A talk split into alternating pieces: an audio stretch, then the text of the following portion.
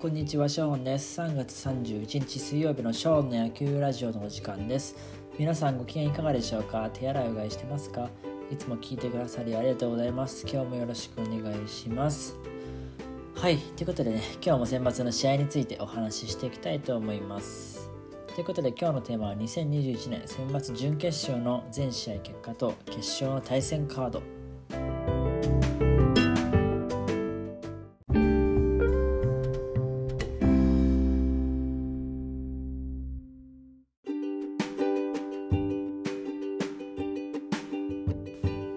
ということで、えー、今年のね選抜準決勝の全試合の結果と決勝の対戦カードをお話ししていこうと思います。もういよいよ選抜の大詰めですね。今日準決勝行われて、明日ですね、4月1日に、えー、決勝戦が行われて、えー、閉幕するっていう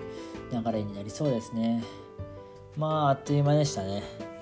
もう今年はね、すごいいい試合ばっかりで、まあ、この後まだまだいろんな試合がありそうなので、注目していこうかなと思います。いろんな試合といってもね、もう決勝だけですけどね、実際。でもどうなるか分かりませんからね。はい。えっと、今日はね、準決勝2試合ですね。えベスト4が出揃って、東海大相模と天理と明豊と中京大中京、この4つがね、4校が出揃って、今日は準決勝という日ですね、2試合、えー、予定されています。で、実施されましたね、しっかり。はい、そんな感じでね、まあ、1試合目からまたお話ししていこうと思います。でまずはね、神奈川の東海大相模と奈良の天理の試合です。で、えっと、この試合は僕は、えー、東海大相模が勝つんじゃないかなというふうに予想しました。まあ、天理のね、えっと、エースの達の疲労とか、あとはまあ総合的に見て東海大相模の方が優勢なのかなと思います。特に東海大相模はね、エースの石田がここまであの無失点のピッチングなんですね、選抜で。なんで、そのまま行くんじゃないかなっていう感じで、えー、予想は一応してました。で、試合結果からまずね、申し上げますと、えー、東海大相模と天理の試合は2対0で東海大相模が勝利しています。で、えーと、先発ピッチャーがね、東海大相模石田で、これがまあいいんですけど、天理がね、中川っていう投手で、えっ、ー、と、達じゃなかったんですよね。達がなんかね、左の脇腹、まあ、側腹部ですね、側腹部の痛み訴えて脇腹かなお腹のとこと側腹部の痛み訴えて先発を回避ということでそれまではね達がねもう自分で行くっていうふうにコメントにあったんですけど、まあ、メジャーリーガーという夢ですよ、まあ、メジャーリーガーという夢があるんですけども達は。メジャーリーガーの夢をね、まあ、やっぱりあの追いたいというかここで無理はしできないということで、えー、登板をね許回避していますで、えっと、試合はですね、1回表ですね、東海大相模、先行の東海大相模はですね、1回、ツーアウト2塁で4番の柴田がタイムリーを放って1対0。で、9回表ですね、東海大相模がツーアウト3塁で、天理のね、2番手ピッチャーの南沢の冒頭でもう1点加えて2対0。このままね、2対0で試合が終わりました。でね、東海大相模のエースのね、石田がね2、2試合連続完封というね、ピッチングで、で内容もすごくて3安打15奪三振ということで、ちょっと高校生に多分この球打てないなっていうぐらいの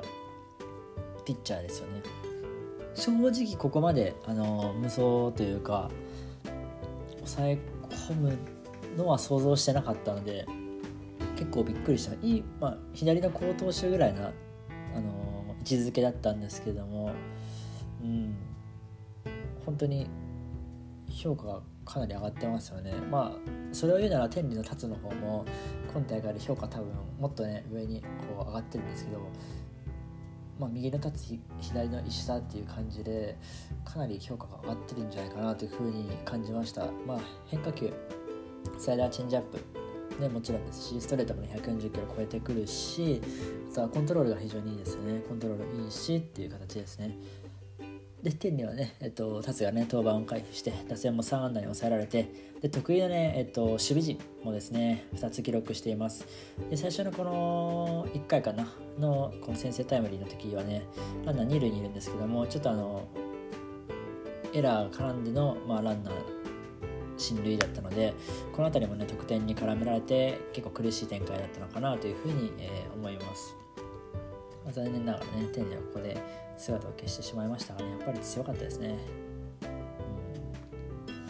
いい試合だったんじゃないかなと思います。はい第2試合です。第2試合は、ね、大分の明豊と愛知の中京大中京の試合です。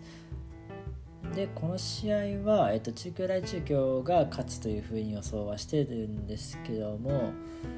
まあこちらも1試合目とま同様で、まあ、総合的にこう見てっていう感じですね。どこかがめちゃめちゃ秀でてるってわけじゃなくて総合的に見てですね。で黒柳投手がいる中京大中京がやっぱり力があるんじゃないかなというふうに思ってこちらが勝利。で明豊の投手陣フォアボールとか四死球が結構多いので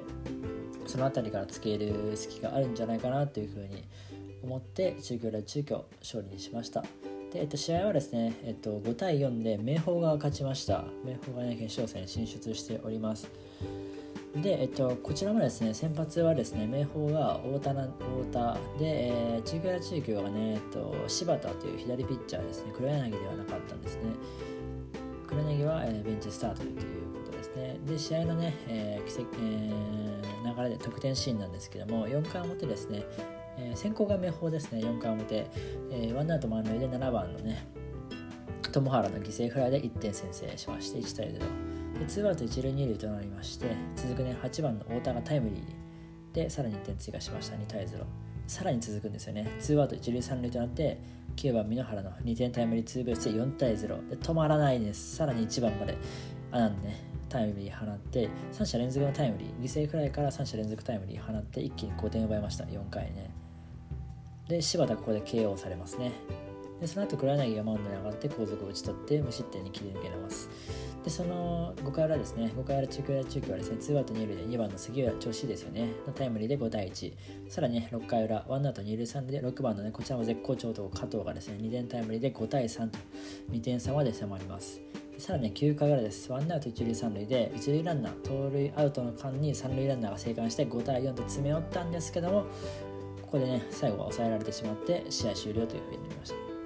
で明豊の方はねリリーフしたね今日持ったが3回3分の1を投げて1失点。しかもね四死球なしのね好投だったんですよね。ここが多分大きかったんじゃないかなというふうに思います。で中京大中京の方はねエースの黒柳がリリーフ登板したんですけれども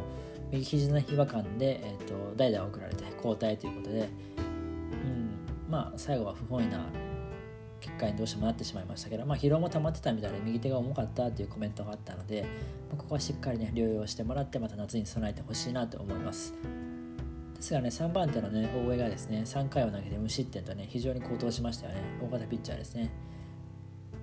打つ方でもね、あの、まあ、終始絶好調でしたね、選抜。加藤がですね、キャッチャーの2安打2打点と、ね、引きを吐いたというような形です。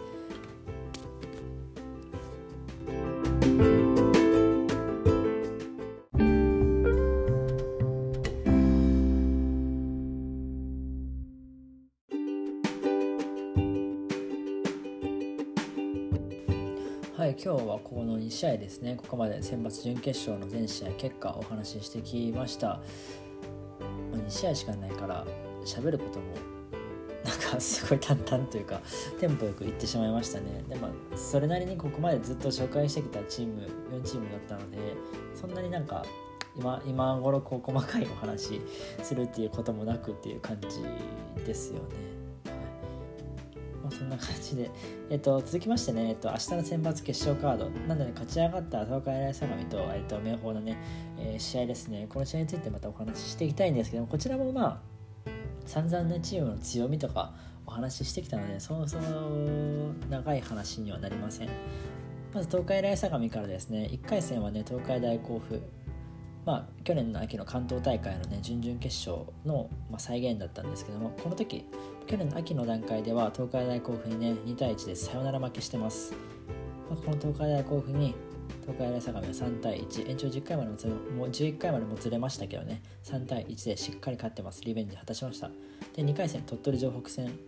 鳥取城北のね先発ピッチャーの、え、山内にの落ちる球ですね。落ちる球に苦しんだんですけどもなんとか初あ2回かな。2回 ?2 回だっけ？初回だったっけ、まあ、序盤にね1点を取って1対0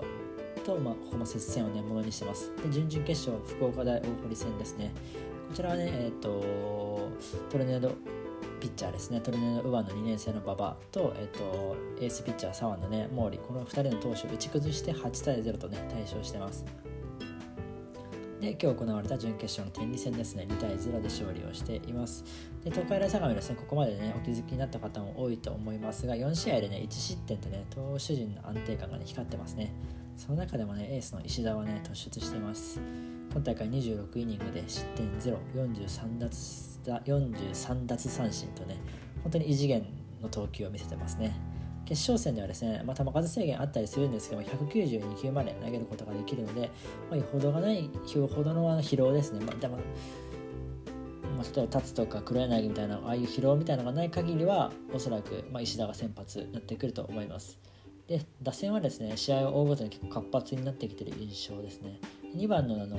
大塚ですね。2番でキャプテンの大塚を書きながら代わりの選手でねこう補強できているということ。かなり大きいですよね。でその2番の、ね、大塚に代わって今2番に起用されている加世田はですね今大会4割3分8厘と非常に当たっております、まあ、上位打線がね結構のけ網当たっているので下位打線の、ね、奮起が期待されると思います。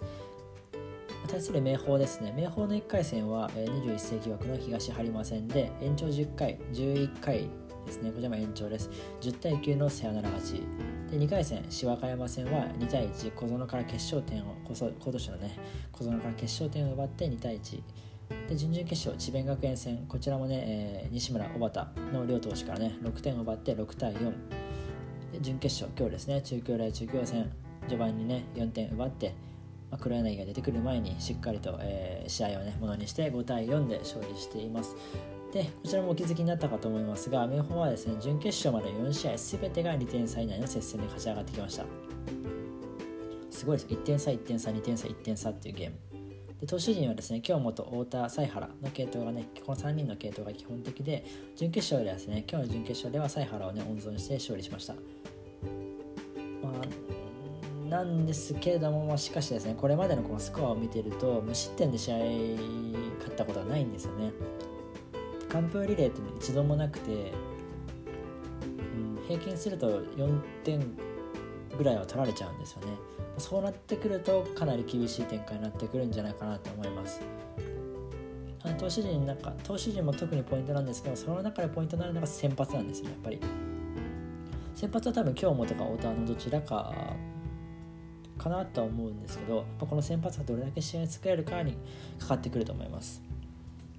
で仮にね序盤でもう3点とか取られちゃうと、まあ、試合が決まっちゃうなっていう可能性はあります。東海大相模の石田から3点奪うのは多分ほぼ無理だと思うのでここはもう投手陣の踏ん張りにもう期待してもらうしかないということですよね。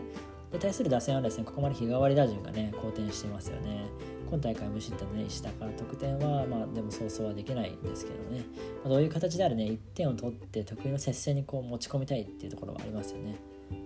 あとは明豊は守備も良くてですね4戦連続無失策の守備陣にも注目して見てほしいと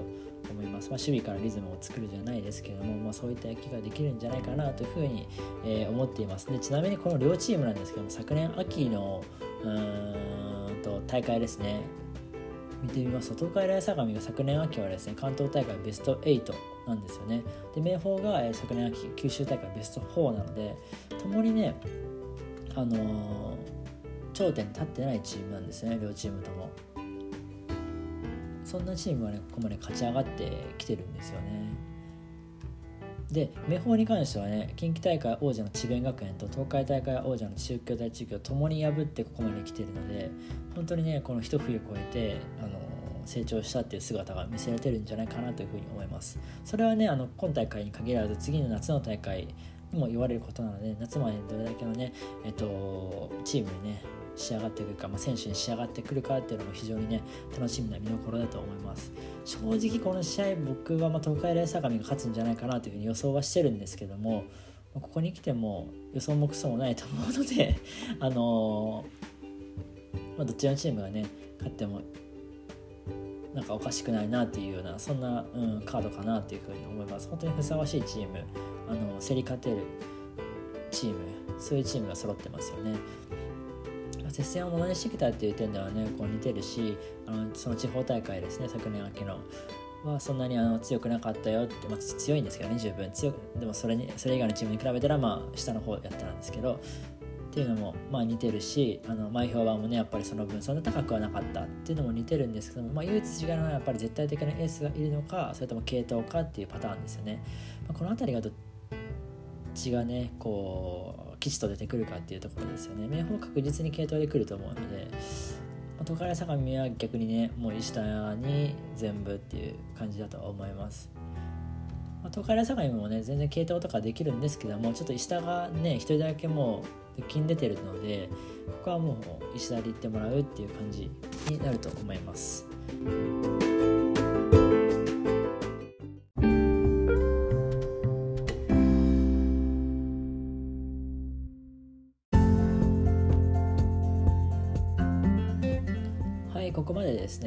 今日のね、今年の選抜準決勝ですね、の全試合結果と、明日の決勝の対戦カードについてお話ししました。続いては、明日なりのコーナーです。明日なりとは明日は何の日の略のことで明日の記念日などを発信していくコーナーとなっております。ということで明日3月31日はね、明日は4月か 4月1日は何の日かというと、はい、新学年新年度の日ですね。はい。早速間違えましたけども、はい、明日からね、えっと、新学年、まあ、学生さんは新学年社会人の方は新年度っていうことでね本当に節目の、まあ、日となりますよね。またここから新しくね1年が新たに始まるっていう意味でねまあ進学する人や新しくね新卒で会社入社する方とかになると本当にフレッシュな日になるんじゃないかなというふうに思いそんな中でね選抜の決勝が行われるということであの非常に楽しみだと思いますよね。私明日はねエイプリルフール一応ね4月1日なんでエイプリルフールなんであのみんな嘘つきまくって ください。すごい忘れそうですけどね嘘つこうとか思いながらもなんだかんだでいつも忘れちゃうんですけどね。で騙されちゃうみたいな逆に相手に言われてっていうのはあったりしますけどまあね。あの適度な嘘をついてあの場がね和むような感じにしていこうかなというふうに個人的には思っております。はい、普段はショーンの野球シリーズということで、ラジオの他にね、ブログ、ツイッター、YouTube を行っております。気になった方は説明欄チェックしてみてください。ご視聴ありがとうございました。またお会いしましょう。バイバーイ。